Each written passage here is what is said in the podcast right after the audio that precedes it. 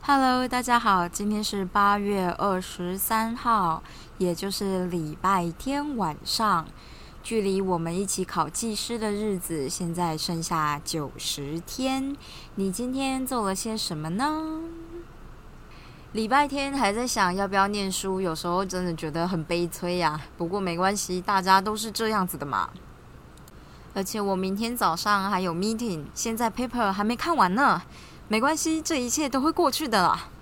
所以现在就让我们来抛开一切，先来处理一百零六年水利技师水利工程的考古题。第二题，合理化公式是什么呢？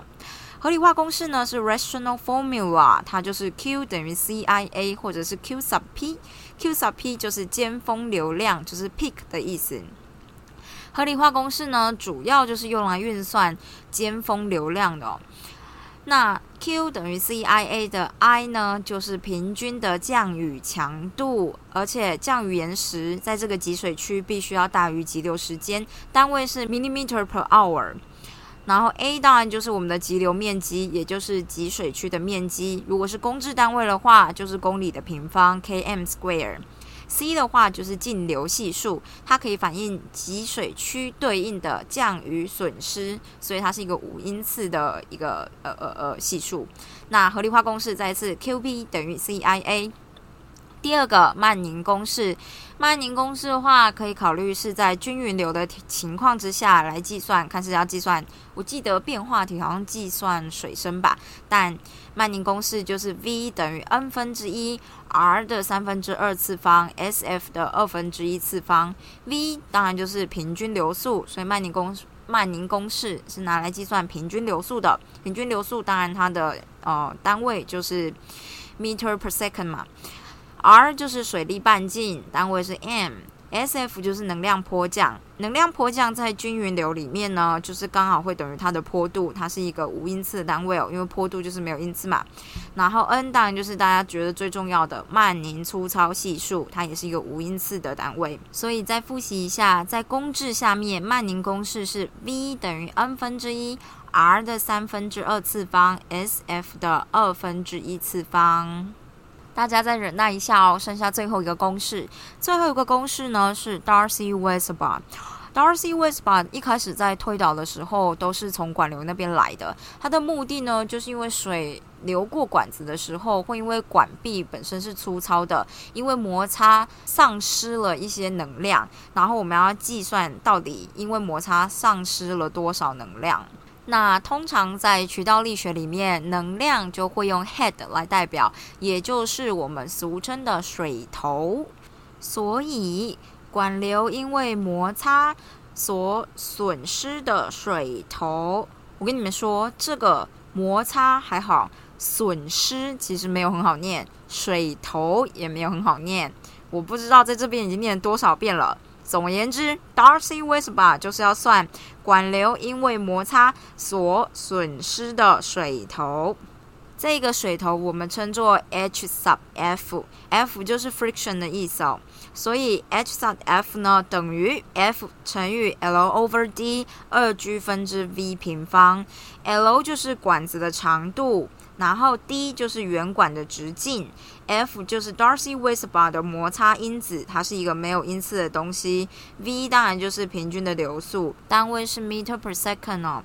G 的话当然就是我们的重力加速度，就是 m over s square。好的，好的，那我们就处理完这个礼拜所欠债的东西了呀，那我们就可以心无旁骛的迎接礼拜一喽。说到礼拜一呢，我最近呢在 Netflix 上面看到阿达一族的电影上架了，我超级喜欢阿达一族，而且重点是这样，就是那是我小时候看的电影，然后他我记得他也有出卡通，可是呢。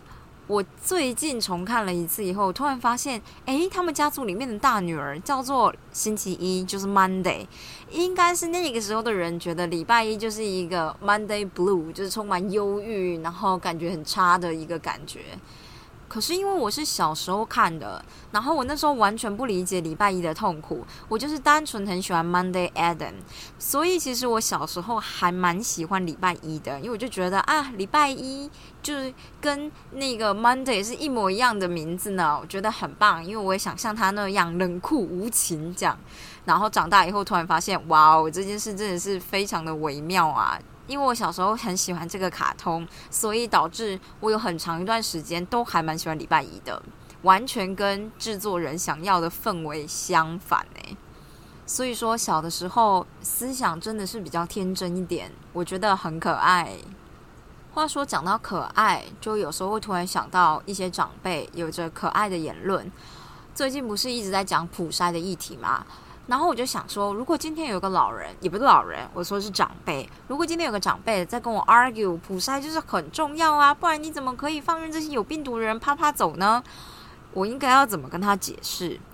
然后我今天就看到了一篇文章，我觉得这篇文章也许可以拿来类比，做一个类比，让长辈知道到底我们在想什么，或我们到底在说什么。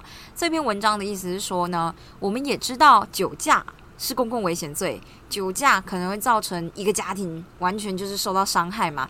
酒驾害命，当然就是比起武汉肺炎，反而其实在台湾造成更大的伤害。那这样，不然就是从明天早上开始，大家来做酒驾大普筛。当然，那个作者就是很北蓝啊，他就说啊，那就选个最喜欢普筛的县市来示范一下，叫所有的检查单位大动员呐，人不够就叫公务员下来支援呐，去站在车流量最大主要路口，针对每一台行驶而过的四轮呐、大四轮呐、超大连接的四轮或者机车，通通逼他们靠边排队停好来做酒测。那这样怎么样？就先验三天好了。他相信应该不需要筛到一千台就能中一辆了吧？只要筛出一个，就是拯救了一个以上的性命呢。他就觉得他这么棒的政策不做，然后偏偏要去就是做什么普筛这件事情，何必这么吃力不讨好呢？我就觉得，哎，这个真的是。自己看觉得很有趣啦，但我像刚刚念完又觉得好像还好。总而言之，如果要让长辈能够理解到底为什么要普筛，其实我觉得这个说不定是一个还颇好微妙的类比的例子。因为你可以类比完以后，长辈就觉得好像是又好像不是。但是如果他们逻辑没那么好，也没办法跟你吵架。所以呢，总体而言，我觉得应该是可以拿这个例子来说说看的啦。哎呀，反正也不一定会有老人问我啦。啊，不是老人，是长辈。那节目的最后呢，我们还是要分享一些心灵鸡汤的部分，好让我们能够迎接下一个礼拜，好让我们能够迎接礼拜一。今天跟我一起要考技师的战友呢，传了一张图片来哦，图片上面有一句话，我其实觉得很不错，所以想跟大家分享一下。那句话是这样子的：凯蒂·鲍曼说过。即使第一步可能像黑洞一样神秘，也还是要继续往前。所以，即使我们知道距离考技师只剩下九十天，我们也还是要继续往前。或是，即使我们知道我们九十天不够让我们念完所有的东西，我们还是要继续往前。大家就要记得，每天需要念十五分钟，只要十五分钟，你就能放过自己。所以我们每天都要念十五分钟的计时，好吗？今天就这样喽，大家明天再见。